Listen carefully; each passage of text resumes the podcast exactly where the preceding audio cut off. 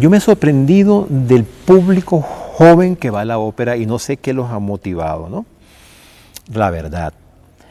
Eh, yo creo que en general las óperas, todas, no te podría decir una en particular, hablan de la vida, hablan de la pasión, hablan del amor, hablan del dolor, hablan de la traición, de lo sublime, de lo profano, o sea, siempre es como nos movilizamos nosotros los seres humanos.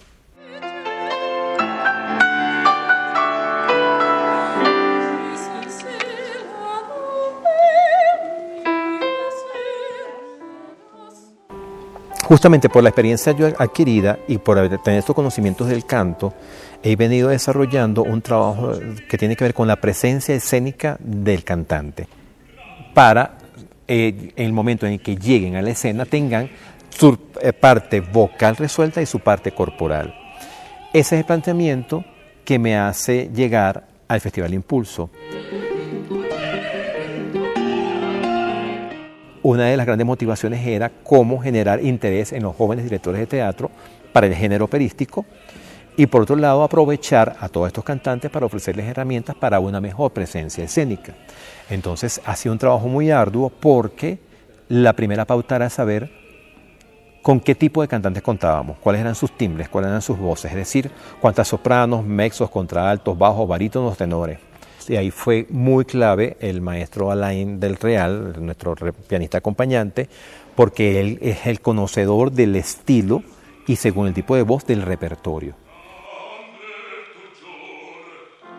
Luego yo por intuición y un poco por el, currículum de los directores de escena, fui asignando dos ensambles a cada director. Eh, y enviándoles pautas, hice un pequeño cuadernillo con información sobre mi experiencia en dirección, que se la fui enviando, le enviaba referencias.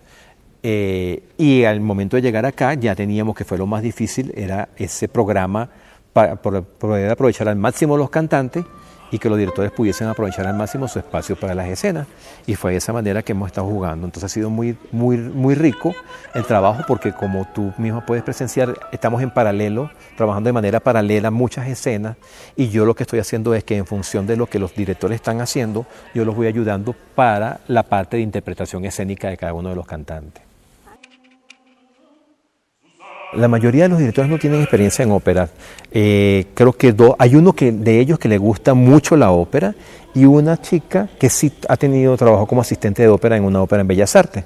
Los demás no y me parece sumamente apasionante porque yo también vine a aprender, vine a aprender de ellos, vengo a aprender de su juventud, de su, de su energía y de su arrojo en la creación, porque a lo mejor uno con la edad se va más bien recatando, ¿no?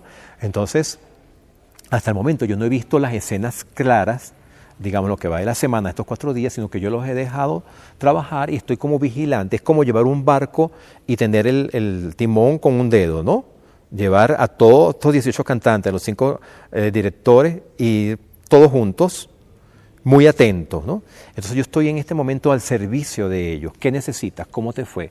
Y le doy algunas sugerencias a nivel de espacio. Si vamos a hacerlo, tienes que pensar cómo va a entrar la escena, cómo va a salir que quieres que trabaje con los actores, mira que necesito mm, que sacarle más energía a un tenor, ok, yo voy a trabajar con eso y es lo que he estado haciendo yo en paralelo, ¿no? Y aparte de eso le he estado eh, a todos los cantantes dándole herramientas físicas eh, para que ellos entiendan lo que es la, importancia y la conciencia de la presencia escénica. Entonces, es un laboratorio de investigación realmente apasionante.